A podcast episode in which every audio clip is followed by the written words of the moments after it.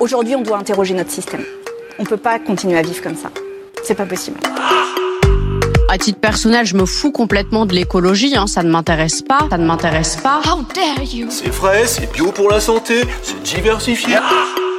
Pour l'instant, je propose qu'on patiente et qu'on avise. Alors n'hésitez pas à varier les plantes hein, pour votre mal de dos, c'est pas dangereux.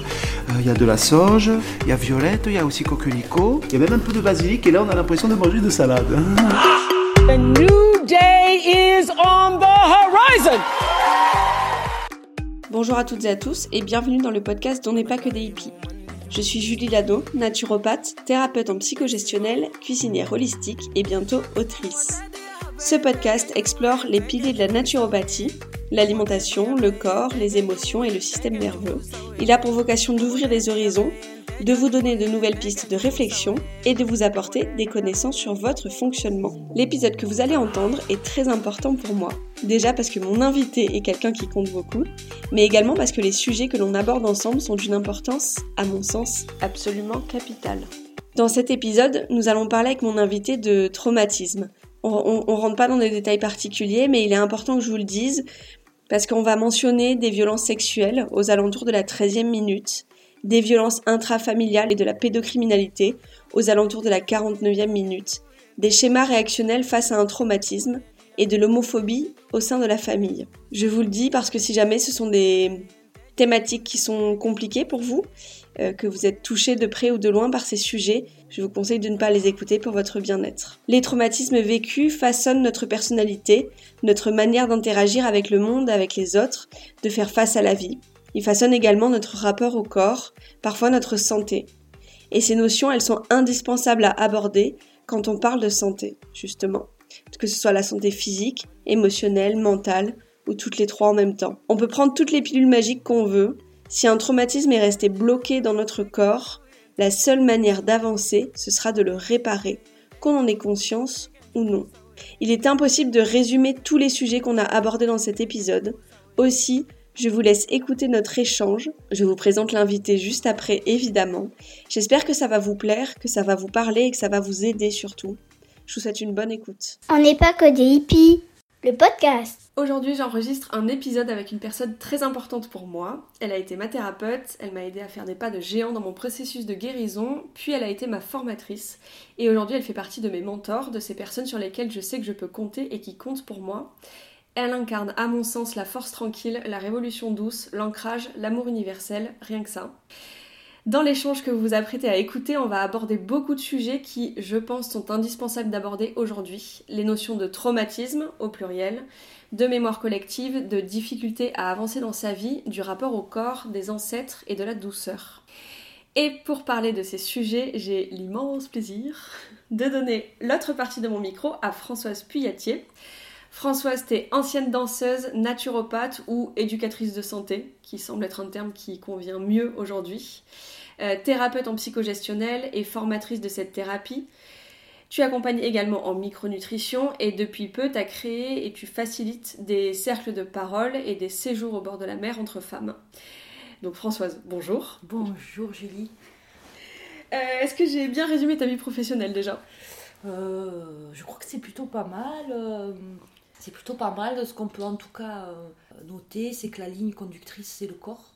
hein, depuis toujours, le début, c'est s'intéresser à, à son fonctionnement, ses mécanismes, euh, pour pouvoir euh, évoluer euh, et puis être bien avec soi-même. Il y a toute une partie que j'ai pas dit dans ta vie professionnelle et tu l'as dit tout à l'heure quand on a fait le cercle d'ouverture, c'est qu'on est décalé. Un petit peu. Euh, Est-ce que tu as envie de définir ça ou de toute façon on le verra dans ce que tu dis après? Parce que tu as une démarche qui est quand même assez politique dans ce que tu fais. Être décalé, c'est un regard euh, de se relier à soi. Toujours, hein, le travail en thérapie, on cherche à se relier à soi, on cherche à se rencontrer, on cherche à se connaître, on cherche à fonctionner avec soi-même. Et je ne peux pas euh, le séparer de se relier à l'autre, à l'extérieur, à l'environnement social, politique, sociologique, historique.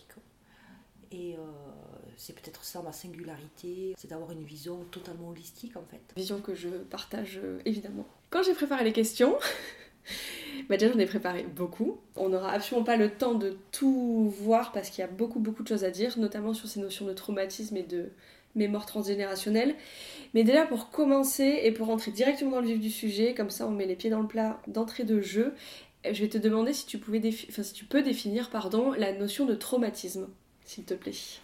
Alors, euh, alors on met les pieds dans le plat, direct. Euh, le traumatisme, alors il y a plusieurs angles possibles. Le traumatisme, c'est un événement, c'est une ambiance traumatisante, donc il y a plusieurs types hein, de traumatisme. Et soit l'événement, soit l'ambiance qui peut être cataloguée comme traumatique, elle va avoir une échelle. Une échelle d'importance, est-ce que c'est un petit traumatisme, un grand traumatisme? Et toute la difficulté va être sur une ambiance, un traumatisme commun, sociétal. Quelle va être l'échelle de ce traumatisme de manière individuelle? Quelle va être l'échelle de manière collective? Et le traumatisme, bien sûr que ça dénote euh, une insécurité profonde, clairement. Et cette insécurité profonde, comment elle s'inscrit à l'intérieur de nous, de nos cellules, comment, avec notre histoire de vie, nos racines, comment, dans notre fonctionnement, notre cerveau, notre corps est en capacité et comment il va pouvoir gérer cette notion traumatisante. Je demande ça parce que, on va le voir tout au long du podcast, mais souvent dans la notion de traumatisme, on met derrière des choses qui sont euh, soit graves au sens pénal du terme, soit euh, on, a, souvent tendance à se dire, bah, en fait, ce que j'ai vécu, soit c'est du passé, donc c'est bon, je pourrais m'en remettre, ou alors c'était pas si grave que ça, ou alors vu ce que les autres vivent, euh, je mets un peu sous le tapis. Et je voulais, je te demandais de définir ça pour que on sache, tu parles de petits et de grands traumatismes, mais c'est à une échelle personnelle. C'est, on est d'accord que c'est nous qui disons si notre traumatisme il est petit ou grand, Exactement. et que personne ne peut nous dire, bah, ce que tu as vécu, ça va, c'est pas si euh, grave que ça. C'est en fonction de euh, la manière dont notre cerveau fonctionne, c'est-à-dire face à un événement, ben, le cerveau a des schémas réactionnels hein, qui sont des constantes humaines, euh, ben, de se mettre dans le déni, donc on passe à part dans les oubliettes, mm. euh, de se mettre dans la fuite. On sait que c'est là, mais on ne le regarde pas. c'est d'être totalement paralysé. Le corps et l'esprit vont être totalement paralysés. On parle de sclérose. Ça, c'est individuel à chacun. Et euh, le cerveau va fonctionner en fonction de l'histoire, de la nôtre. Parce que tu sais bien que quand on arrive sur Terre, on arrive avec un sac à dos. Et ce sac à dos, eh ben, il n'est pas vide. Mm. Il est plein d'une histoire. Et puis, comment euh, je vais être accueilli dans la structure familiale, comment euh, je vais évoluer dans la structure scolaire, comment ensuite je vais être accueilli et fonctionner dans la structure professionnelle, etc., etc. Tout ça, ce sont des paramètres qui vont influencer sur la manière dont euh, le traumatisme va être géré. Par l'individu. Exactement. Est-ce que tu peux nous parler, parce que c'est aussi l'objet de ce podcast, enfin de cet épisode-là, de l'impact euh, que les traumatismes peuvent, avoir sur notre vie actuelle, euh, même quand ces traumas-là sont inconscients, puisque bah, tu as parlé de déni tout à l'heure, il y a des traumatismes qui sont tellement importants pour le cerveau qu'on l'oublie, mm. même si la mémoire du corps, elle est encore là, évidemment. Euh, ou alors même quand ça a été des traumatismes qui ont déjà été travaillés, travaillés entre grands guillemets, qui ont été euh, conscientisés en thérapie, ou on a déjà, euh, je sais pas, vu... La question à se poser, c'est comment ils ont été conscientisés. Ah bah ça, oui. Tu, parce que tu vois, le, quand un traumatisme il est oublié, il y a une vraie question à, à se poser. Est-ce qu'il a besoin d'être délogé? Est-ce qu'on a besoin, à un moment donné, d'ouvrir ce tiroir alors qu'il est fermé? Alors là où ça se complique un peu, c'est que le traumatisme, il peut très bien dormir dans ses mémoires lointaines, traverser certaines périodes de notre vie, et par exemple, ben, le tiroir, il va s'ouvrir à des étapes.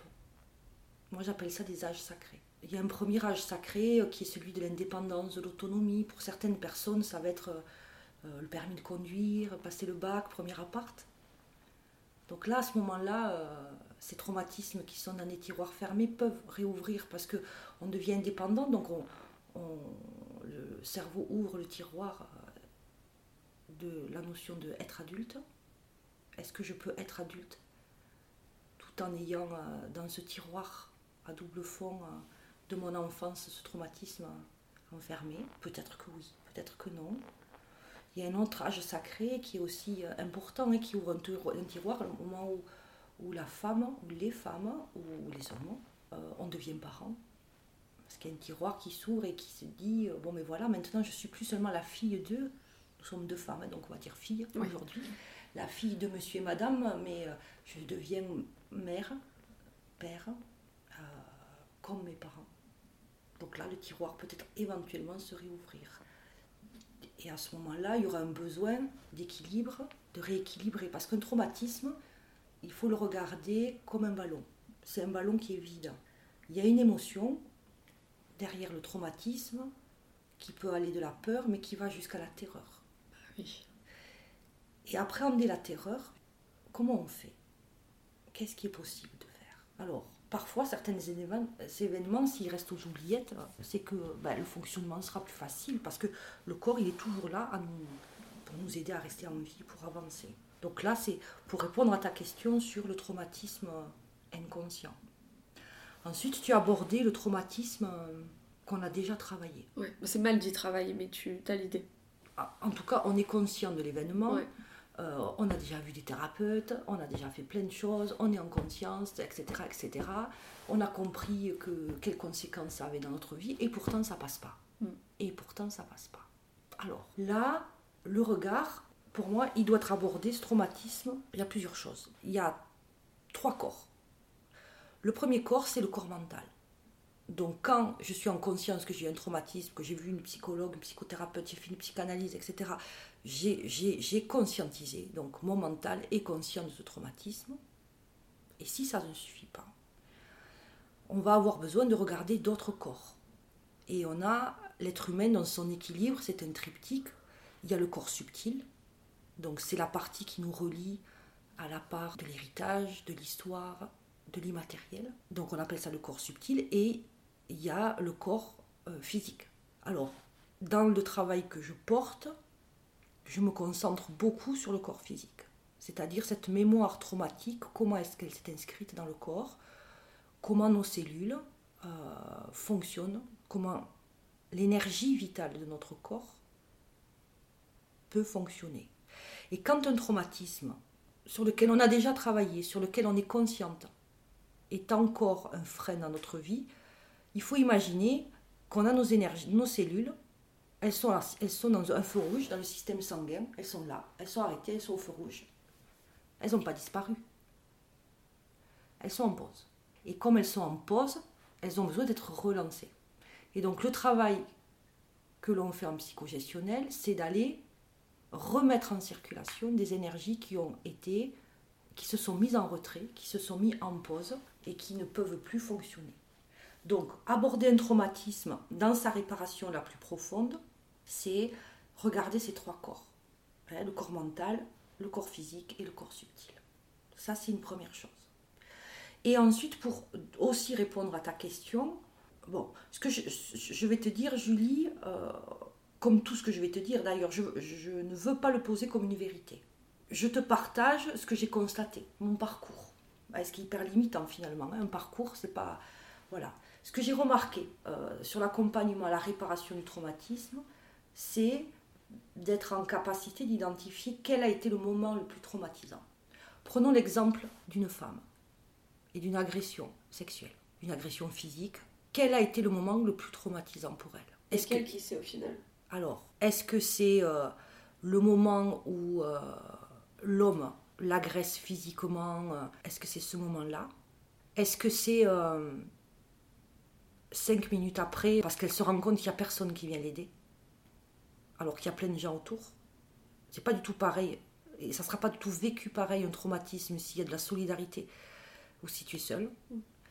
Est-ce que ce qui l'a le plus marqué, c'est euh, cet événement, ou bien huit jours après euh, le contre-coup, et d'être seule chez elle à vivre ça, par exemple J'invente une histoire hein, quand je te parle. Donc c'est très important d'évaluer sans faire de projection. C'est qu'on peut imaginer, oui, une agression sexuelle, ah non, c'est sûr, le traumatisme, c'est l'agression. Eh bien non, ça peut être autre chose. Un autre exemple, je perds quelqu'un de proche.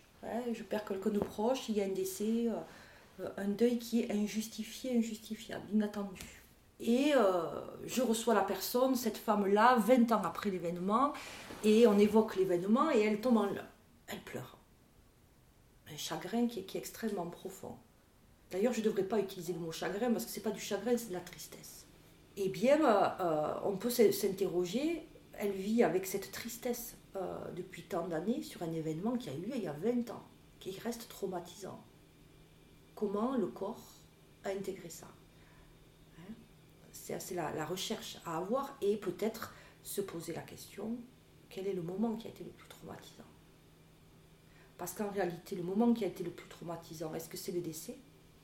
Ou c'est parce que c'est la première fois qu'elle a vu pleurer son père parce que sa mère est morte?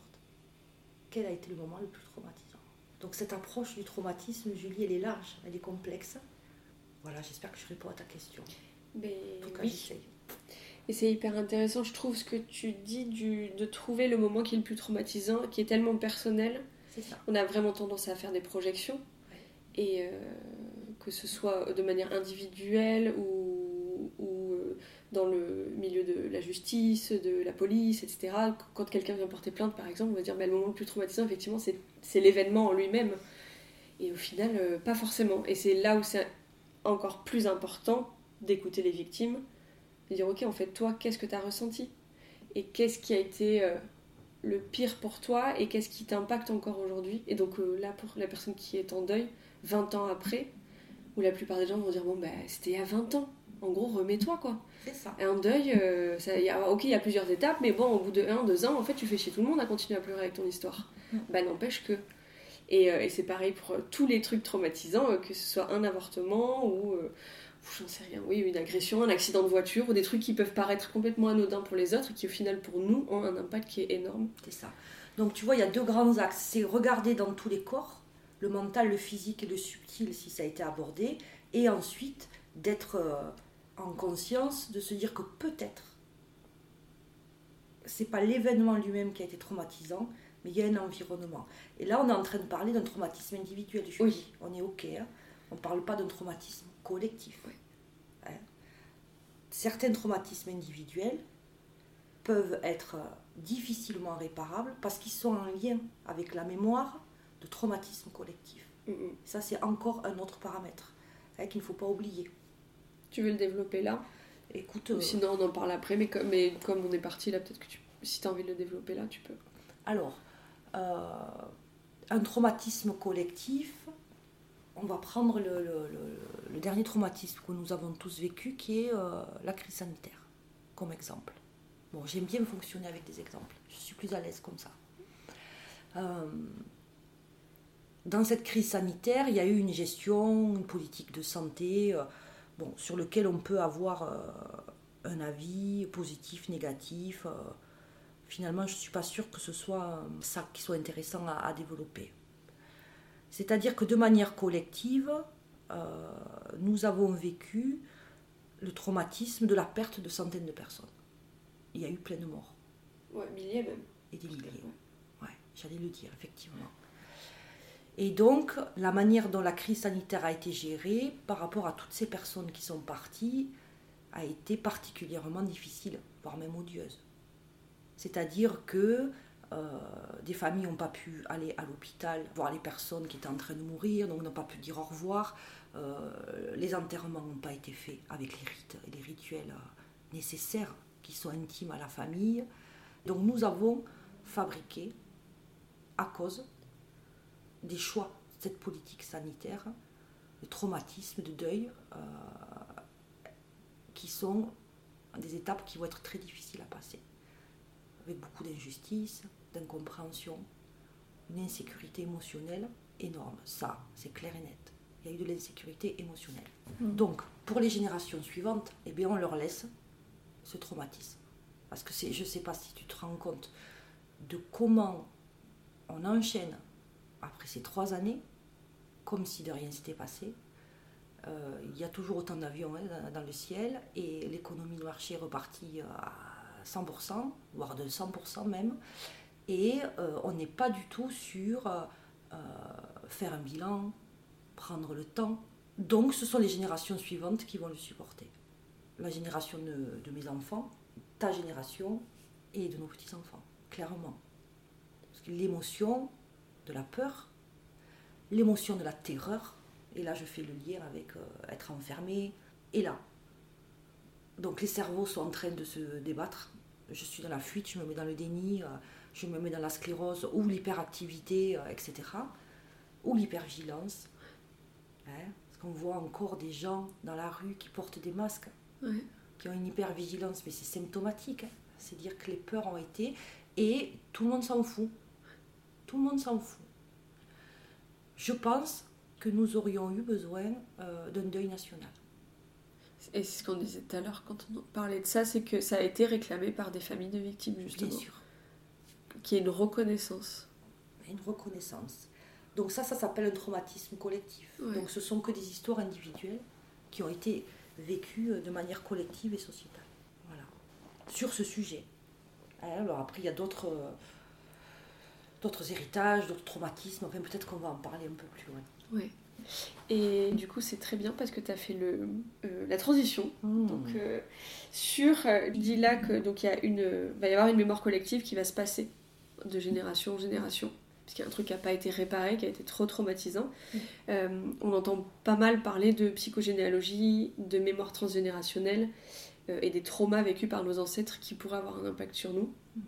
Enfin, je sais pas pourquoi je le mets au conditionnel parce que je suis intimement persuadée euh, que c'est vrai. Euh, Est-ce que tu peux nous parler de tout ça justement? Et ça va rejoindre la question d'après, mais bon, après tout est lié, c'est euh, voilà, les traumas vécus par des peuples entiers ou des parties de la population comme euh, bah, au hasard les femmes, euh, ou des pratiquants d'une certaine religion, euh, ou les violences systémiques à leur égard. Comment ça, ça a aussi une influence d'appréhender le monde et de faire face au quotidien? Parce qu'on on- on pense tout le temps au trauma individuel, mais en fait, ce que tu dis, c'est c'est capital. Et donc la mémoire collective et la... Je vais essayer d'être concise. La mémoire collective et la Prends mémoire temps, individuelle. Prends ton temps, Je je sens que mon cerveau il panique Non, non, prends ton temps. entre mes notes et euh, la façon dont je construis mes phrases et oh là là.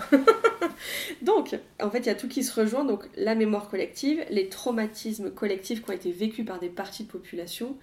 Euh, et quand j'ai préparé mes questions, il y avait aussi, par exemple, bah, les chasses aux sorcières. Comment, des siècles après, on peut encore être héritier et notamment héritière de ça.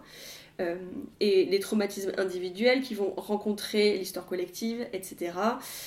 Euh, comment tout ça, ça peut nous impacter alors que c'est pas forcément des trucs que nous on a vécu. Je- je- elle se moque. Non, non, je souris parce que tu m'amènes. C'est hyper vaste. C'est hyper sais. vaste et, et, euh, et, On a le euh, temps. je- je suis en train de, de, de, de réfléchir hein, pour, pour être au plus près de, de ta question et de ton propos. En fait, c'est je crois qu'on Prenons a- les chasses aux sorcières. Oui. Allez, prenons ça. En Irlande, euh, du 16e au 18e siècle, des femmes ont été massacrées hein, parce qu'elles euh, elles aidaient à mettre au monde les enfants, euh, elles aidaient à avorter.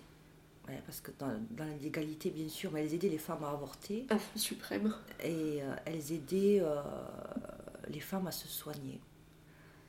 Dans cette culture populaire qui est, euh, qui est celle de, de l'utilisation des plantes médicinales, qui est euh, de l'ordre de la transmission de l'oralité et, et de toute euh, cette créativité, cette intuition féminine qu'on peut retrouver. Alors, avec des sociétés patriarcales, euh, elles ont été décimées. Tu dis Irlande, mais au final, la Suisse pareil, l'Allemagne Oui. pareil, la France. Oui, oui, là je pense c'est vrai Mais à, oui. l'histoire avec l'Irlande, mais les sorcières de Salem, euh, mais entre autres. Tu as, tu as totalement raison de, de- de- de compléter hein, mon propos. Donc les femmes qui euh, aujourd'hui ont envie d'avoir un regard à l'éducation, à la santé un peu différent, ont envie d'essayer de regarder, de travailler sur la cause des symptômes physiques, cause de la cause, etc. On n'est pas, euh, euh, on est héritière de ça. Mm. Et euh, c'est un génocide. Ah bah oui.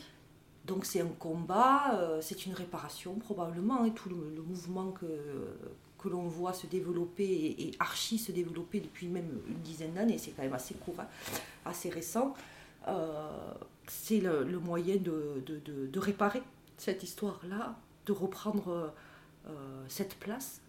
Je ne vais pas dire reprendre le pouvoir, mais c'est reprendre euh, cette place qui, est, qui, est, qui est totalement légitime. Et chaque femme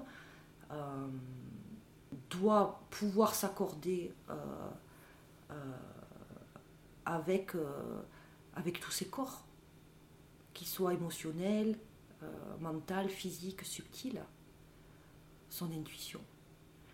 Euh, et je crois qu'on est dans une, vague de l'histoire, une période de l'histoire, en tout cas une décennie, où, euh, ben, avec difficulté, hein, puisque les naturopathes sont considérés par le corps médical comme une secte, comme etc., etc. On est quand même encore héritier de ça. Et pourtant, euh, toutes les femmes et certains hommes, que j'ai, mais on va parler des femmes, hein, surtout aujourd'hui, ont envie d'aborder cette profession, euh, ce regard euh, avec bienveillance, avec le corps médical, travailler avec. Mm. Hein, la réparation, elle serait là. C'est de pouvoir euh, chacun avoir euh, une place et une utilité. Et quand euh, on parle, tu vois, de, de transgénérationnel, donc là c'est à l'échelle individuelle, en quoi ce qu'ont vécu nos ancêtres peut avoir un impact sur nous encore aujourd'hui Est-ce que, je sais que c'est un truc qu'on aborde beaucoup. enfin, Ah non, un impact, beaucoup. tu veux dire collectif sur Non, non, là, euh, du coup, à l'échelle individuelle. En quoi euh, ce qui a été vécu par mon arrière-grand-mère, ma grand-mère, ma mère peut m'impacter aujourd'hui? Tu vois? Alors, euh, Ce qui est très large aussi comme Non, sujet, mais je sais. c'est- ça va, ça va, ça, je, je- je crois que je peux essayer de, de répondre à ça. Euh, toujours, hein, mon, mon point de vue. Mhm. Je pense, euh, Julie, que euh, une personne qui est en train de partir, de mourir, elle a euh, des émotions. Je crois que la clé, elle est là. Si notre arrière-grand-mère, arrière-arrière, alors on parle d'autres sociétés, hein, où la place de la femme était totalement différente, etc., elle meurt parce que, en ayant en tête que le mariage l'a rendue malheureuse, qu'elle a été violentée, elle a été humiliée, etc., elle va partir et quitter ce monde euh, avec euh, peut-être de la tristesse, peut-être des remords, peut-être de la colère, peut-être de la honte. Et je crois profondément que la génération suivante, la femme qui va se construire va hériter de ces émotions qui n'ont pas pu être apaisées. Alors, la vie nous propose toujours des possibilités de réparation dans les parcours, et heureusement. Et parfois sur certains sujets, c'est-à-dire la domination de l'homme sur la femme, nous sommes héritières, euh, Julie, de, milliers d'années. Donc je pense qu'on on a la chance d'être né à une période de l'histoire où on voit euh, la colère qui monte, la parole qui se libère face à l'humiliation. Enfin, on est, on est complètement dans cette période de l'histoire. Et euh, je pense que grâce à ça, grâce à cette colère, les générations de femmes futures n'auront plus à porter et à transporter toutes ces émotions que ces femmes ont vécues et avec lesquelles euh, elles sont parties, elles ont quitté ce monde. Je crois que les émotions euh, se transmettent de génération en génération. Et je crois aussi profondément, euh, Julie, que le lien de l'amour, celui de la douceur, de la tendresse, ne meurt jamais. Aussi. Du coup, tu parles de la colère, j'avais une question dessus. C'est personnellement une émotion que j'ai mis tellement d'années à comprendre et à réussir à vivre. Je- pour moi, elle a une importance capitale. Euh, Peut-être qu'on peut en parler maintenant. Je voulais te demander, toi, comment t'appréhendais la colère euh, de tes patientes, par exemple, ou des personnes que tu accompagnes, ou même la tienne, ou la colère collective. Comment tu l'appréhendes? Pourquoi elle est importante et pourquoi elle fait si peur? Alors, pour démarrer, on doit faire la différence entre la rage et la colère. La rage, c'est un sentiment, euh, un ressenti dans le corps qui est super désagréable parce que ça ne nous quitte pas, parce que ça fait pas de bien, comme un serpent qui se mord la queue. Et derrière la rage, il y a une autre émotion qui est, qui est planquée derrière, qui s'appelle la peur ou la terreur. Et la perte de contrôle d'une situation. Tu vois, la peur de perdre le contrôle. Donc là, c'est la rage. Donc là, effectivement, l'idée, quand on a la rage en permanence dans son corps, c'est de, de trouver le chemin pour que la peur puisse être traversée dans le corps, accueillir la terreur. Et travailler sur cette dimension que euh, on ne peut pas tout contrôler et avoir le pouvoir sur tout. Vaste question. hein. Et ensuite, il y a la colère. Et la colère, c'est une, c'est émotion positive. C'est-à-dire que la colère, dans le corps, c'est notre force de vie qui pousse derrière et qui se manifeste face à une injustice. Et cette injustice-là, il est nécessaire de la vivre, cette colère. Donc, la colère, c'est une émotion qui est positive. La rage, c'est un sentiment qui nous permet de rester sous l'eau et on y reste noyé. Et il n'y a rien qui la soulage. Et il n'y a rien qui la soulage, si ce n'est de trouver derrière et d'arriver à faire émerger à la surface l'émotion qui restait en fond, Mm. en double fond caché, qui est souvent la peur et la terreur. Et de, de ce que je comprends de la rage et de la colère, c'est que la rage, il n'y a rien qui va la soulager parce qu'elle, elle, euh, en fait, elle- ça s'exprime dans l'agressivité, dans, en fait, on met des stops à tout le monde et il y a de l'agression. Au, final, on agresse les gens, on agresse, euh, on s'agresse aussi soi-même. Et euh, ça nous permet de tout la- mettre à distance c'est la pour peur. pas être envahi. Ben oui, bien C'est sûr. ça. C'est une réaction C'est- de peur. De peur et d'hypervigilance. C'est ça. Que la colère, c'est celle qui nous permet de dire bah attends, en fait là ce qui vient de se passer, euh, c'est pas du tout, je suis pas du tout en accord avec ça. Donc l'injustice. Là ce que je viens de vivre, c'est pas juste. Et du coup la colère qui émerge, c'est de dire bah finalement là je vais mettre des limites. Finalement, euh, euh, je vais arrêter de dire oui à ça, ou en fait je vais couper les ponts, et, et- et le fait d'exprimer sa colère. Et je, je parlais d'une émotion qui fait peur parce que on, on la voit comme quelque chose de violent, mais au final c'est juste de réussir à dire, à poser ses limites et à dire mais là je suis pas d'accord. Et à retrouver son intégrité. Alors le mot ça que intégrité, il est, positif. il est super important, Julie, c'est-à-dire comment je reste reliée à moi-même. Mm. Et la colère, parfois, nous donne la possibilité de se ramener à soi. Parce qu'elle permet de marquer ce que nous on estime juste ou injuste, Mm. notre territoire. Ouais, et là, tu, pour moi, tu viens de mettre le doigt sur un truc qui est hyper important, c'est que comme la colère des femmes, vu qu'on parle beaucoup de femmes, elle a été ridiculisée puisque apparentée à de l'hystérie. Donc forcément, on était folle si on se mettait en colère, ou on prenait les choses trop à cœur, ou on était trop, trop émotive, ou on avait nos règles. Euh, et ben du coup, c'était une façon de nous empêcher de retrouver notre intégrité. Donc c'était un outil de contrôle. Encore bon, bah, après j'invente rien. hein. Clairement, ça a été théorisé des millions de fois dans des livres, Oui. mais c'est hyper important d'en parler parce que la colère chez les hommes, elle est plutôt valorisée et elle est destructrice, alors que chez nous, elle, euh, on n'est même pas censé la. Et qu'une femme ne doit pas se mettre en colère. Non. hein, et qu'une femme ne doit pas. Une femme qui se met en colère est une hystérique. Mm, mm. Bah là, on le voit aujourd'hui dans le. Enfin, on le voit tout le temps de toute façon. Mais Sandrine Rousseau, par exemple, qui est particulièrement en colère et qui le fait savoir, mais de manière intelligente, argumentée, sourcée, etc., oh, elle s'en prend plein la gueule. Et c'est pareil pour toutes les, les femmes en colère, à qui on demande d'être encore plus dans le contrôle euh, que les autres. Est-ce que je suis en colère Absolument? Merci d'avoir répondu à, à cette question parce que je trouve que c'est une émotion qui revient. Enfin, chez les gens, c'est très difficile de venir la contacter. Elle fait super peur et euh, je trouvais que c'était important de décorréler, enfin, de comprendre ce que c'était la rage, la colère, de faire la différence et de dire ok, en fait, ça peut être hyper positif. Dans le podcast, il y a un truc qui revient souvent, c'est d'aider les gens à se déculpabiliser, puisqu'on vit dans une culpabilité permanente de pas faire assez, pas être capable, euh, pas ci, pas ça. Euh, et je trouve, de ce que je vois dans mon cabinet ou quand je parle avec des.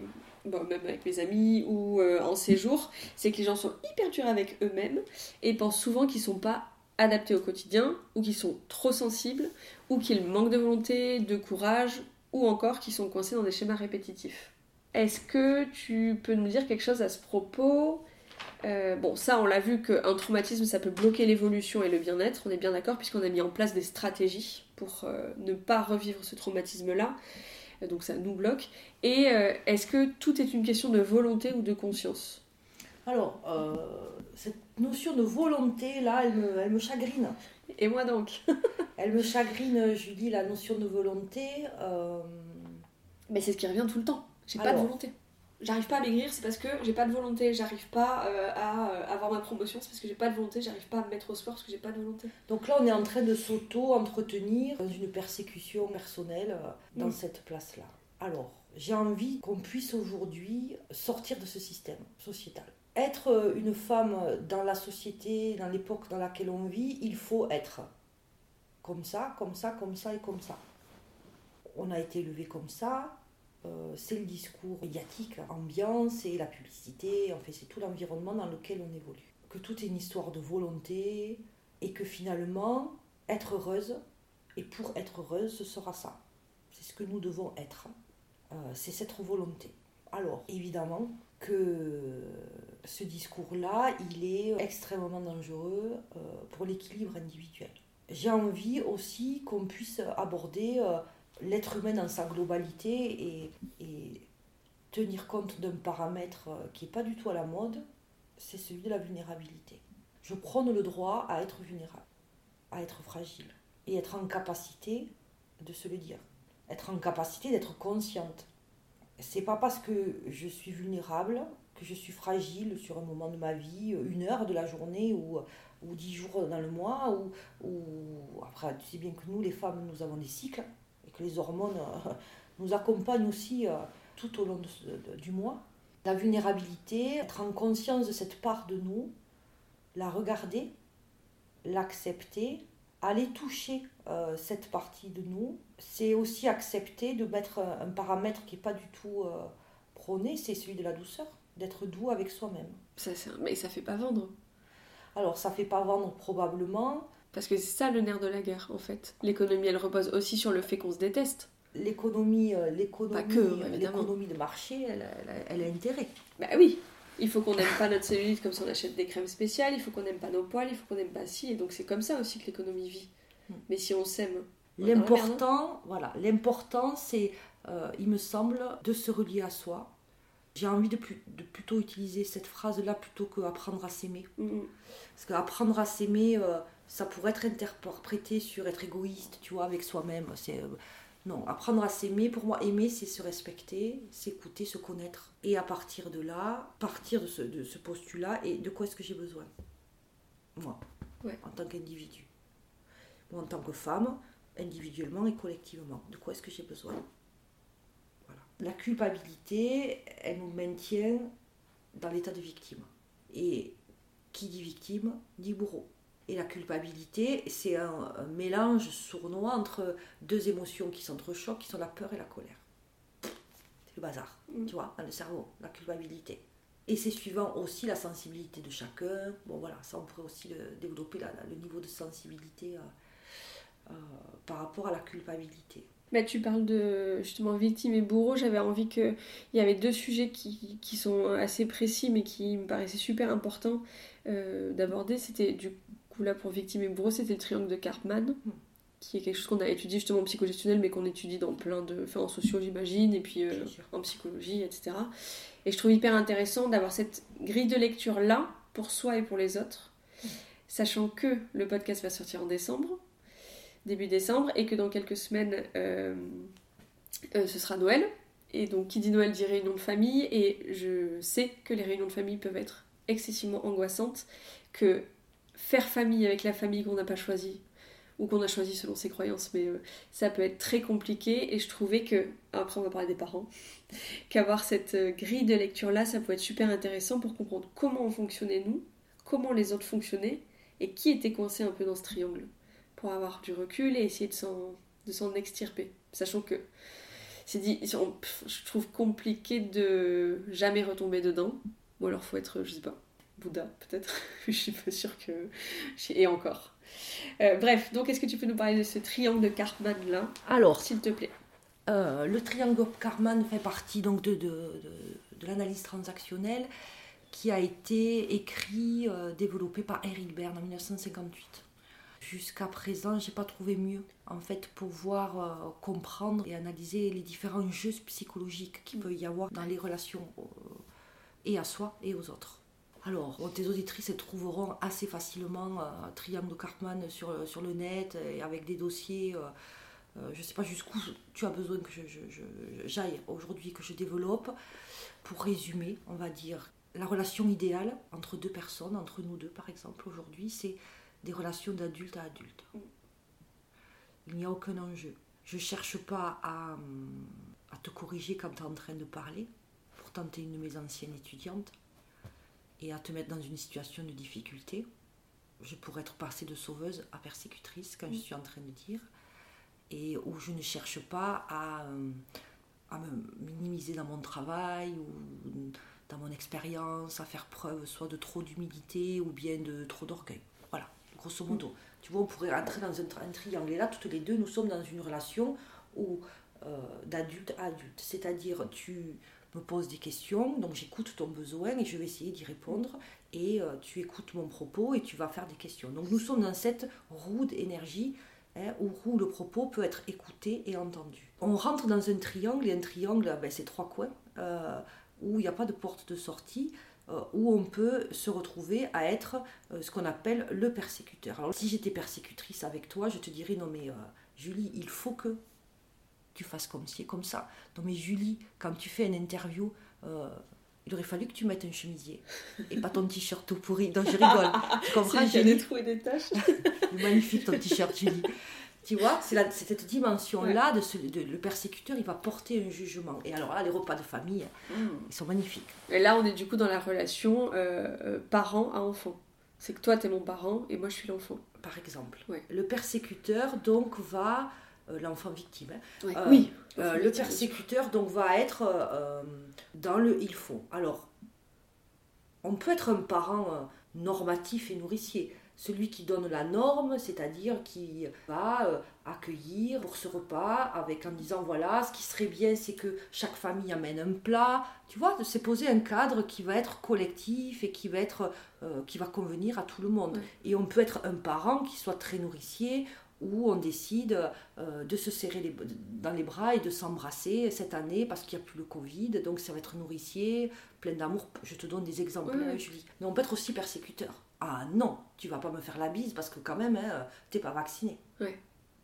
Tu vois. Putain, ça, je pense que depuis deux ans, je pense que ça a déchiré les familles, vraiment. Voilà. Ensuite, il y a euh, dans ce triangle un autre coin de l'angle qui est celui d'être le sauveur. Oui, et euh, t'as commencé par le persécuteur qui est quand même le pire du triangle et que Ah, personne je ne sais veut pas se si c'est le pire. Enfin, pas le pire, mais il y a personne qui veut se voir dans ce rôle-là, alors que le sauveur, les gens préféreraient se voir dans ce rôle-là, puisque du coup, ça donne le beau rôle. Alors, il faut que tu saches, Julie, que si t'es sauveur, t'es persécutrice, t'es victime. Ah bah oui. Non mais ça, on est bien d'accord. Si tu es dans l'un des trois angles du automatiquement, triangle, tu tournes. automatiquement tu tournes et Évidemment. tu vas prendre une autre position. Parce que être sauveur, c'est être nourricier, être son parent nourricier. C'est que j'en parlais déjà tout à l'heure un peu avec le persécuteur, mais être euh, un parent nourricier qui va chercher à remplir un ballon qui est vide émotionnel. C'est-à-dire que le fait que je fasse pour toi et à ta place, en fait, ça nourrit mon manque d'amour de me ma difficulté à me relier à moi-même. Donc j'ai besoin d'être dans l'action et de faire pour toi. Et là, si on prend un exemple concret, Non, si alors, t'étais la sauveuse, sauveuse, alors la sauveuse, c'est celle qui repart à Noël, qui dit non, non, vous n'amenez rien, je m'occupe de tout. voilà. Je m'occupe de tout et qui quand même va placer quelques petites phrases pendant le repas en disant J'ai tout je suis fatiguée, j'ai tout fait, il n'y a personne qui m'a aidé, blablabla, tu vois? C'est ça. C'est ça. Et là, dans nos échanges, ça pourrait être quand je galère à poser mes questions, Moi, tu vas chercher à répondre à, ma- à faire à ma je vais place. essayer de faire à ta place Ouais. et de t'aider à formuler ta question. Ce qui pourrait peut-être aider, ceci dit. Non, non, et je t'écoute avec attention. ok, mais c'est pour prendre des exemples concrets, comme mais ça les gens, ils- mais oui, mais oui. c'est plus J'ai compréhensible. compris ouais, Ok. ta démarche. Et donc dans ce troisième angle, on a la victime. Mm. C'est-à-dire celle qui dit je m'en sortirai jamais, de toute façon ma famille est pourrie, personne ne me comprend, je suis le vilain petit canard. Tu vois, c'est d'arriver à ce repas de Noël et en se disant euh, que euh, personne ne m'aime, que etc. etc. C'est ça, être la victime. Et si on est victime, on peut aussi être un bourreau. Et on va peut-être essayer d'être un sauveur pour se sortir de sa situation de victime. Oui, Non. parce que le sauveur donne un statut. par exemple. Ouais. On prend Une le repas, utilité. on prend un exemple sur. Il en existe des milliers, euh, Bah, bien sûr. tu vois. Donc on, va donner. Donc c'est ce, ce jeu là psychologique. L'idée c'est d'en sortir. Et comment on fait pour en sortir? Eh bien, on va aller contacter nos émotions. Comment je me sens? Je me sens seule. Je me sens triste. J'ai peur. Je suis en colère. Comment je me sens? Qu'est-ce que je suis en capacité de faire à ce fameux repas de Noël? Est-ce que j'ai envie d'y aller ou est-ce que je n'y vais pas? Oui, parce que en fait, euh, les liens du sang n'obligent pas. Alors après, ça, tu vas encore plus loin. Ouais, oui, bon, oui, pardon. Non, non, non, tu vas Mais plus le, loin. oui, pourquoi est-ce que j'ai envie d'y aller? C'est une question légitime de se poser. C'est une question légitime. Et après, si on y va à contre-coeur, mais qu'on qu'on fait le choix d'y aller, on le vit pas pareil non plus. Mais qu'on ait en conscience qu'on y va parce que ça va faire plaisir, on le fait pour quelqu'un, etc., Ouais. etc. Là, c'est ok, bien sûr. L'important, c'est la conscience de l'émotion que ça génère chez nous, de prendre le temps de la regarder, de s'accueillir avec sa vulnérabilité. Ouais. c'est une vulnérabilité, et quand je dis ça, c'est une vul- vul- vulnérabilité euh, qui doit être euh, décomplexée. C'est pas être vulnérable euh, de pas aimer le repas de, de- de fin d'année, de Noël en famille. C'est pas ça être vulnérable. Mm. C'est je me sens mal dans les repas de famille, je ne je supporte pas. Ouais. Je suis mal à l'aise, il y a trop de bruit aussi. Il y a trop de monde, je me sens jugée, je me sens observée et je me sens vulnérable. Donc je peux aussi me dire, j'y vais avec cette euh, vulnérabilité. Ouais, Et est-ce que peut-être que ça, là, d'avoir tout ça en conscience, c'est ce qui va aussi permettre de dire à euh, sa tante Janine qui fait, euh, je sais pas moi, tout le temps des réflexions homophobes alors que nous-mêmes on est homo et qu'on est- qu'on en- on a parlé à personne, C'est ça. ou qu'on en a parlé, c'est de dire, euh, ben en fait là Janine, ce que tu dis ça me va pas. Oui. D'adulte à, après, la façon dont elle va le prendre elle, ben nous on n'en est pas responsable, tant que c'est dit avec le cœur. Et ça c'est hyper important je crois de dire, je suis pas responsable de la façon dont les gens vont prendre ce que je dis, Oui. ou ce dont j'ai besoin, Oui. si ça part euh, du cœur. Complètement. Et c'est aligné avec toi. Et quand tu as démarré ta phrase, Julie, tu as dit je. Ouais. Et ça, c'est super important. Oui. C'est pas le il, c'est pas le on, c'est pas le il faut, c'est je. Ouais, c'est j'ai besoin d'eux ou Je, ne- n'agresse personne. Mm. Je n'agresse personne. Je me sens pas en phase avec cette situation-là. Mm. Et alors après, pour détendre un peu l'atmosphère, faut jamais oublier l'humour. T'en as pas marre, ta petite Janine, de faire tes blagues homophobes. T'as- T'as oublié qu'en fait j'étais homo? Ou peut-être tu le savais pas encore. Mm. Ou bien, tu vois, de trouver une phrase euh, euh, euh, de dérision et d'humour pour que ça puisse s'arrêter aussi. quoi. Parce que l'humour, euh, c'est un super outil. quoi. Pas quand il persécute, hein, qu'il Et oui, humilise. oui, c'est ça. On est d'accord. Oui, C'est l'humour, c'est-à-dire de renverser, de ré- reprendre, de reformuler la phrase qui a été dite et, et en disant mais bon, ça suffit. T'en as pas marre maintenant de nous raconter ces histoires-là. Tu te rends compte que l'année dernière t'as fait ça et ça et ça. Tu vois, de, de, de- de- de mettre de la dérision. Voilà. Je pense que ça, ça peut aussi aider euh, Ouais, sur ces fameux euh, repas de fin d'année. les fameux. Et du coup, on peut... là, on parle de Noël parce que ça sort en décembre, Oui, mais en fait, ça, peut être transposé euh, Partout. partout, tout le temps. Dans tout. Du coup, vu qu'on parle de, donc de réunions de famille, etc., euh, j'avais envie qu'on parle des sujets des parents. Euh, pas du tout pour euh, culpabiliser ou pour. je- déjà en tant que parent, je pense qu'il y a une pression qui est énorme, donc c'est pas du tout dans ce sens-là. Euh, mais comme on est les enfants, euh, on est toujours les enfants de quelqu'un, qu'on ait connu nos parents ou non, qu'on parle de tuteur ou de. Enfin voilà, c'est pas forcément des parents biologiques. Est-ce que tu peux nous parler de ce qu'on appelle en, psycho, en psychogestionnel pardon, les prisons? Donc les prisons des parents, et quel impact ça peut avoir sur notre fonctionnement? Alors, euh, Donc parents au sens large. Oui, j'entends, ouais. Quand on est, quand on arrive sur Terre, on vit expérimenter l'amour et être aimé. Et on va, entre 0 et 7 ans, conditionner la manière dont on va être aimable, d'amour. Je serai aimé si je travaille bien à l'école. Je peux être aimable si je fais pas trop de bruit, parce que maman est fatiguée. Je peux être aimé euh, si euh, je deviens docteur parce que papa aurait voulu être docteur et qu'il n'a pas pu l'être. Donc je vais être aimé si je deviens docteur. Donc on grandit et les sept premières années de la vie, il y a ce conditionnement, à cet amour. Et l'enfant, il ne peut pas faire autrement que d'aimer ses parents. Il ne peut pas faire autrement. Il ne sait pas le faire.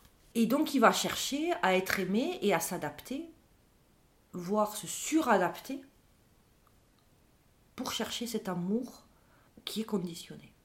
Et le parent, les parents eux-mêmes sont issus de leur histoire et où ils ont été conditionnés. Ils ont été aimés, ou en tout cas ils ont cherché à être aimés avec 50 000 conditions, euh, celles dont je viens de parler. Et donc à leur tour, quand ils deviennent parents, euh, soit ils ont pris conscience de ces conditionnements, soit ils n'en ont pas pris conscience. Et donc, ils vont conditionner l'amour qu'ils vont donner à leurs enfants en fonction de ça, de ces prisons-là, De manière inconsciente. de manière inconsciente. Alors les prisons, c'est comme une carapace, une cuirasse que chacun d'entre nous avons, qui enferme l'amour inconditionnel, sans condition. Mhm. Et donc, l'idée, l'intérêt, c'est de s'en libérer, d'aller déconditionner cet impact négatif hein, que, que, que ces prisons ont eu sur nous. C'est de prendre conscience.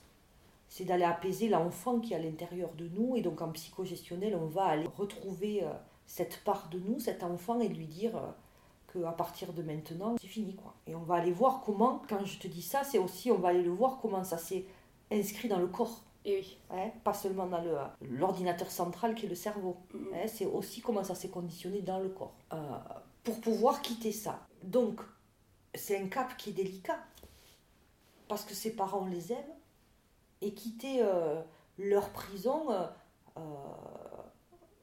et cet impact que ça a eu sur nous, c'est faire un deuil. C'est faire le deuil du parent qu'on aurait eu besoin et qu'on n'aura jamais. Et dans ces étapes du deuil, on va retrouver la colère. Donc c'est aussi accepter de se dire que on a le droit de ressentir de la colère parce que c'est notre force de vie qui se manifeste et on va pas la laisser fuiter et partir cette colère, on va la transformer, la transformer dans le corps parce qu'elle va devenir un nouveau moteur pour puisse naître un amour et une relation avec ce parent sans condition. En tout cas, ne plus répondre aux, aux conditions qui nous ont été données. Quand on a un parent violent ou un parent, euh, je sais pas, pédocriminel par exemple, hmm. euh, comment on entend ça et comment on répare ça? Alors, il y a la réparation des traumatismes évidemment, mais comment on peut se dire que l'amour du parent est enfermé tant il y a eu de violence? Alors, si tu. Le, Donc, tu prends un exemple qui est, qui est une grande violence, c'est-à-dire le fait d'avoir un de tes parents qui t'a touché par exemple, c'est ça? Oui, ou frappé, ou, euh, ou euh, une, comment dire, euh, ou a été violent psychologiquement, par exemple. Alors, il est en train de reproduire ce qu'il a vécu lui-même. C'est pas quelque chose qui naît avec le parent. C'est-à-dire qu'un parent qui a un enfant et qui est d'une grande violence, qu'elle soit physique ou morale, il y a une atteinte à l'intimité de l'enfant, au corps de l'enfant, c'est ce qu'il a vécu, ce parent, dans son schéma, dans sa construction. Donc on est de l'ordre de la pathologie, hein, de la pathologie mentale. Euh, et que euh, l'amour est dans l'impossibilité de s'exprimer de ce parent, tellement les prisons, et ses propres prisons à lui, l'ont enfermé. Dans de la violence, qui ne peut pas faire autrement. Hmm. Quand on dit ça, on est d'accord qu'on déresponsabilise pas l'adulte Bien sûr. Ok. Je, sais que non, mais c'est pour le dire. Oui, oui, bien sûr qu'on ne le déresponsabilise pas. L'enfant doit pouvoir, à un moment donné, trouver un chemin de l'apaisement dans cette, dans cette injustice. Parce que c'est un crime. Bah oui. Et c'est profondément injuste. Et c'est profondément injuste. Comme on a parlé du corps, un peu, et que là, tout ce dont on vient de parler, bah, la réparation, elle se fait euh, donc aussi au niveau du corps. Est-ce que tu peux nous dire un petit peu comment on fait, puisqu'il y a plein de gens qui ont coupé le corps, j'en ai fait partie, clairement, euh, comment on fait pour ressentir dans le corps? Je pense qu'on a compris l'importance de se sentir dans le corps, mais comment on fait pour s'y connecter? Et est-ce que c'est possible pour tout le monde quand il y a eu justement une atteinte au corps? Pour se connecter à son corps, je crois que la première porte, euh, c'est d'écouter le souffle, la respiration. Parce que la respiration, c'est le souffle. Et c'est le, témoin que le corps est vivant. L'inspiration et l'expiration. Je crois que c'est vraiment la porte d'entrée, euh, euh, ce souffle, parce que c'est le souffle de vie qui est là. Et on, se connecte à ça. Et, rien que de, le fait de se connecter à ça, on se connecte à son corps. Ensuite, c'est prendre le temps d'écouter de, chaque partie au travers de ce, souffle euh, de chaque partie de son corps. Il y a plein de formes pour aller écouter son corps. Évidemment, euh, on entend parler beaucoup de méditation aujourd'hui, etc. Mais euh, la méditation, elle permet de descendre en profondeur dans son corps, dans son soi profond. Mais c'est aussi prendre le temps de, se concentrer sur ses pieds quand on marche. Il y a une dimension d'instant présent dans la connexion à son corps. Tu vois, le cerveau, c'est une machine qui s'emballe qui peut être hors du temps, euh, hors de l'instant présent. Euh, on peut avoir 15 000 idées à la seconde, ça part dans tous les sens. Hein, c'est quelque chose qui est... Et le corps te ramène à cet instant présent. C'est ça l'écoute du corps. Et quand on arrive à ça et qu'on le laisse donc s'exprimer, c'est-à-dire qu'on fait une place au corps dans le travail, dans l'écoute et la réparation, on va se rendre compte que le corps il parle. Il va manifester des sensations physiques qui sont en lien avec euh, le propos sur lequel on est en train de, s'entretenir. Une émotion, c'est euh, une information du cerveau. Et comme toutes les informations, ce sont deux synapses, c'est une, une, onde. Pour apaiser en profondeur une émotion, si on la laisse circuler dans le corps, donc elle va être en mouvement, et bien elle s'arrête, c'est fini. C'est guéri. Et du coup, ça veut dire qu'il faut accepter de vivre l'émotion. Bien sûr. Et que quand on bloque, ça fait encore plus de dégâts que quand elle nous traverse. Exactement. Mais c'est hyper important, je pense, de le dire. Tu m'as dit que ça faisait 12 ans que tu étais éducatrice de santé, donc tu as vu des milliers de patients et de patientes. Avec cette expérience-là, est-ce que tu peux me dire, nous dire, qu'est-ce qui te semble le plus important à comprendre et à appréhender d'après toi? Soit dans le processus de guérison, soit des trucs qui ressortent tout le temps. Est-ce que c'est clair ma question? Non, mais ça fait rien, on va faire avec. j'y vais, Julie, j'y vais. Je vais te dire quelque chose, tu vas me dire si je si, j'illustre ta question. Alors, euh, je pense qu'il est important d'être en conscience des choses. Je pense qu'une fois qu'on est en conscience des choses, c'est important d'avoir du discernement. C'est-à-dire d'avoir une analyse toujours individuelle mais collective, ça je t'en ai parlé au début, et d'avoir ce discernement-là. Et tout ça, cette conscience et ce discernement vont apprendre à mieux connaître nos limites, nos capacités. Et il y a toujours un moment où je propose à la personne avec qui je suis en entretien, mettez une main sur votre buste ou sur votre ventre. Tu sais Juste poser une main là. Et juste faire un petit signe caressé. On va faire entrer un paramètre qui est celui de la douceur. Je ne sais pas si je vais arriver à me réparer. Je ne sais pas si je vais y arriver. Je ne sais pas comment faire c'est comme si on pouvait entretenir un, langage avec son corps et dire mon corps, je ne sais pas si je vais y arriver. Je ne sais pas si je suis en capacité, j'ai pas encore trouvé comment, quelle était la bonne voie, mais tu sais quoi mon corps? J'ai envie d'essayer. Tu vois, de remettre cette douceur, mm. de l'humilité face à la difficulté, d'accepter sereinement qu'on puisse être vulnérable toute sa vie. Tu vois, sur certains événements, même s'ils sont réparés, dans le corps physique, dans le corps mental, dans le corps subtil, d'accepter qu'on peut être vulnérable. Un enfant qui a été maltraité, s'il croise un enfant qui est maltraité, cette personne peut avoir la rage dégoupillée.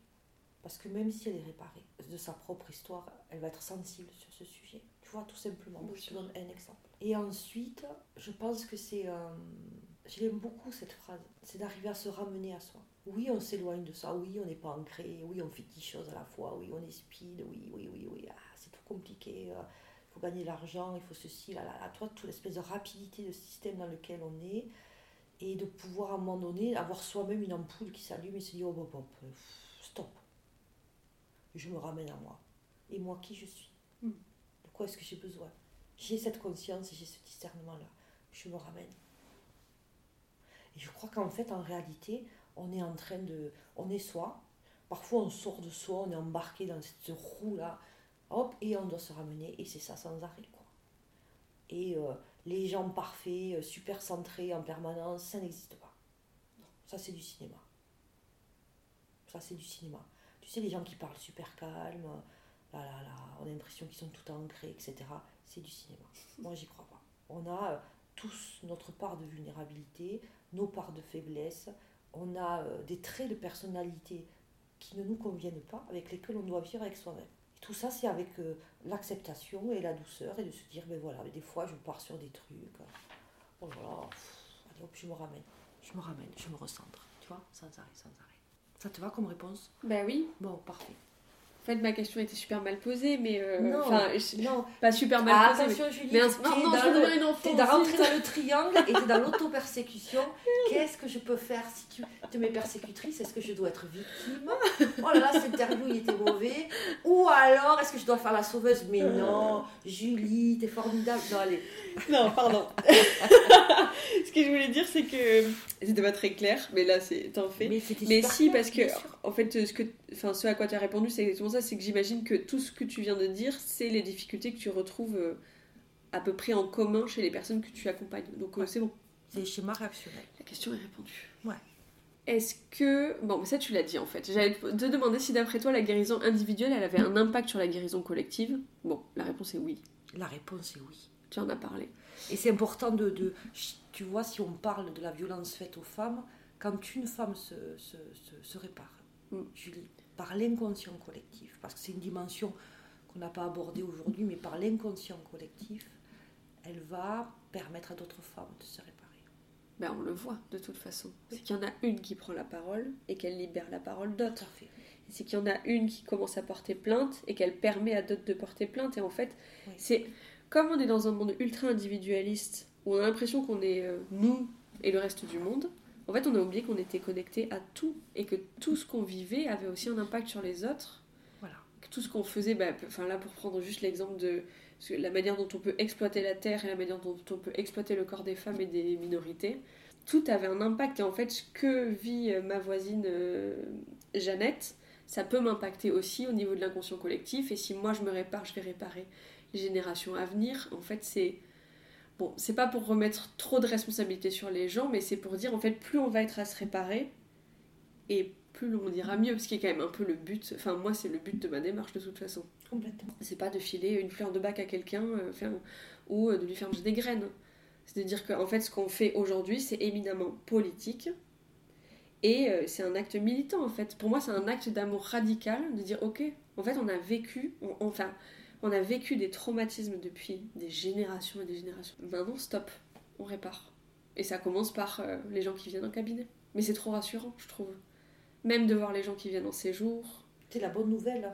Ah ouais, putain, C'est une bonne nouvelle. c'est ça, c'est une très bonne nouvelle. Ouais. Et c'est pour ceux qui n'ont pas encore entamé ce chemin-là et qui peut-être l'entameront jamais et il n'y a aucune obligation, c'est de se dire si vous faites pas le taf, il y en a quand même qui font le taf. Donc soyez rassurés aussi, parce que tout le monde n'est pas capable de faire cette démarche-là et c'est Ouais, ok en fait, faut pas qu'il y ait de pression. J'aime beaucoup quand tu dis ça. Et c'est qu'on se soutient aussi euh, sur ce plan-là en fait. Et c'est toute cette notion de douceur, et c'est ce qu'on disait quand on s'est appelé, je sais plus, hier ou avant-hier, où il y a de plus en plus de militantes euh, féministes et écoféministes qui disent qu'il y a eu le temps de la révolution, de la colère, et c'est encore là, et c'est légitime. Il faut aussi qu'il y ait le temps de la douceur qui vienne. Et je pense qu'on a vraiment besoin de ça. Et de se relier. Et de se relier, et c'est ça, oui, et Pour se lien. relier à soi, ça va passer par se relier à l'autre, à se Mm. relier à l'autre, aux autres. Et c'est parce qu'on se relie aux autres qu'on pourra se relier à soi encore plus en profondeur. Et c'est là où c'est la force des cercles de parole, justement, par exemple. Ouais. C'est que l'histoire de quelqu'un, même si j'ai pas vécu la même, puisque toutes les histoires sont différentes, ça va faire écho et ça va me réparer aussi. Et mon histoire que je vais partager va réparer ou va aider d'autres personnes à se réparer. Va y arriver. Girls Power. Ouais. Euh, est-ce que euh, est-ce que tu peux nous partager les tous les livres que tu as mis euh, là devant, s'il te plaît? Alors, la sélection. La sélection du mois. J'ai été influencée par le, le travail de Myriam Bruce qui écrit Votre corps a une mémoire, partir sur la trace des souvenirs profonds que l'esprit a oubliés. Livre référence. Ensuite, bien sûr, euh, les travaux euh, d'Isabelle de Roux et Karine Segar sur la psychogénéalogie. Super intéressant chez Erol, là, le- ce travail, si, euh, si on s'intéresse un peu à au transgénérationnel. Plus ancien, Nina Cano. C'est le grand livre de comment paye-t-on la faute de ses ancêtres. Ouais. C'est Oh, vraiment c'est un- indispensable. Ensuite, euh, le livre de Chantal Pisani, bien sûr, qui est la fondatrice de l'outil psychogestionnel. Malheureusement, son livre euh, est en rupture, euh, il n'est plus édité. Voilà, euh, donc difficile à trouver, mais je le cite quand même. Ensuite, j'ai beaucoup été influencée, moi, par les travaux du docteur Salomon Selam, qui a parlé euh, du syndrome du gisant et de qu'est-ce que c'est qu'un deuil bloqué dans l'histoire transgénérationnelle. Je crois qu'on pourrait faire une émission entière rien que sur ce sujet. Oui. Et récemment, euh, pour faire un clin d'œil, parce qu'on en entend beaucoup parler, Hélène N. Aron, euh, ces gens qui ont peur d'avoir peur, pour mieux comprendre euh, qu'est-ce que c'est que ce syndrome de l'hypersensibilité. Hmm, ok, Hein? Voilà, merci. avec plaisir. Euh, Est-ce que tu peux nous parler de tes. J'ai appelé ça des prochains rendez-vous, mais en fait, euh, t'as dit que tu animais des cercles de parole. Enfin, non, j'ai dit que tu animais des cercles de parole plutôt. Ouais, Alors, euh, l'actualité, euh, l'actualité, l'actualité, c'est euh, bah, toujours, je suis, j'anime la formation pour devenir praticien psychogestionnel. À Toulouse, on n'a pas précisé, mais Ouais, c'est à Toulouse, voilà, avec une, une prochaine promo, la huitième promo qui démarrera en février là, 2023. Mhm. Donc ça c'est sur le feu, c'est en préparation. Ensuite, euh, j'anime et je co-anime avec Céline Chenel, euh, qui est psychothérapeute euh, des cercles de femmes, que ce soit des séjours de week-end où on va accompagner ces femmes à, descendre et un peu plus en profondeur d'elles-mêmes, avec un travail dans le corps, un travail dans la nature aussi, en utilisant les éléments, et le cercle de parole, le cercle de femmes. Ou bien sur des soirées toulousaines. Euh, il y en aura probablement un en janvier, euh, mais j'ai pas encore la date qui est calée. De toute façon, je vais mettre En tout cas, avec l'intention régulière de, euh, d'organiser euh, sur le centre de santé et bien-être où je travaille euh, sur Aucanville, Toulouse Nord, euh, des cercles de parole. Et euh, du coup, je mettrai les infos dans le, dans le descriptif de l'épisode de toute façon. Et la question signature du podcast, qui apparemment euh, t'a fait tergiverser. Donc Françoise, quel hippie es-tu? Alors, euh, quel hippie je suis? Euh, Je suis euh, hippie parce que j'aime bien ce mot d'ailleurs, parce que je ne je, je suis pas d'accord avec la société dans laquelle on vit, dans laquelle on évolue. Il n'y a aucune harmonie. Donc je suis une, une, hippie qui, tant qu'il y aura du mépris et euh, de l'humiliation euh, à l'envers de, de- de- à l'encontre des ou à l'envers, je sais pas comment il faut dire, euh, les femmes, euh, les personnes de manière générale, euh, je serai toujours à, à tenir un discours ou dire je suis pas d'accord. Donc je ne sais pas si ça veut dire ça être hippie. Je suis une hippie parce que je bois du vin rouge sans sulfite. Et que je marche pieds nus. que je, peux, je marche régulièrement pieds nus. Quand je, tu vois, moi, quand j'entends le mot hippie, euh, c'est le côté un peu euh, décalé, tu vois, euh, par rapport à la société. Je suis hippie parce que je m'accorde le luxe et c'est un vrai combat de, de me réapproprier le temps, de prendre le temps, de, m'écouter, de me dire non, mais là j'ai besoin de couper, de fermer, de faire une après-midi off, de rester dans le silence ou en musique. Donc euh, peut-être que je suis hippie aussi parce que la gestion du temps est euh, importante. C'est une résistance de prendre le temps aujourd'hui dans cette société. C'est un, un acte résistant. Je suis hippie parce que je me sens décalée de cette société et je pense que j'arrêterai euh, d'être hippie quand, quand les femmes qui veulent aller se baigner à la plage en burkini pourront le faire sans être stigmatisées. Et je crois que j'arrêterai d'être hippie quand euh, les femmes qui veulent euh, être nues et se baigner nues à la plage euh, ne seront pas considérées comme des putes. Je pense que peut-être là, à ce moment-là, je pourrai arrêter d'être hippie. Merci beaucoup. Voilà, c'est la fin de cet épisode. Merci de l'avoir écouté. J'espère que ce qui a été dit vous a parlé et pourra vous aider sur votre chemin. Il y avait tellement à dire. Si vous voulez qu'on enregistre à nouveau un épisode avec Françoise pour explorer d'autres sujets, faites-le moi savoir en m'écrivant sur pacquedehippies.gmail.com. Pour soutenir le podcast, vous pouvez m'envoyer un retour par mail, le partager sur Instagram en me taguant avec le arrobas pacquedehippies pour que je puisse le voir. Mais vous pouvez aussi bah, l'envoyer à quelqu'un à qui ça va parler, évidemment. Et si jamais vous le pouvez, ça serait super que vous puissiez me laisser 5 étoiles et un commentaire sur Apple Podcast ou 5 étoiles sur Spotify.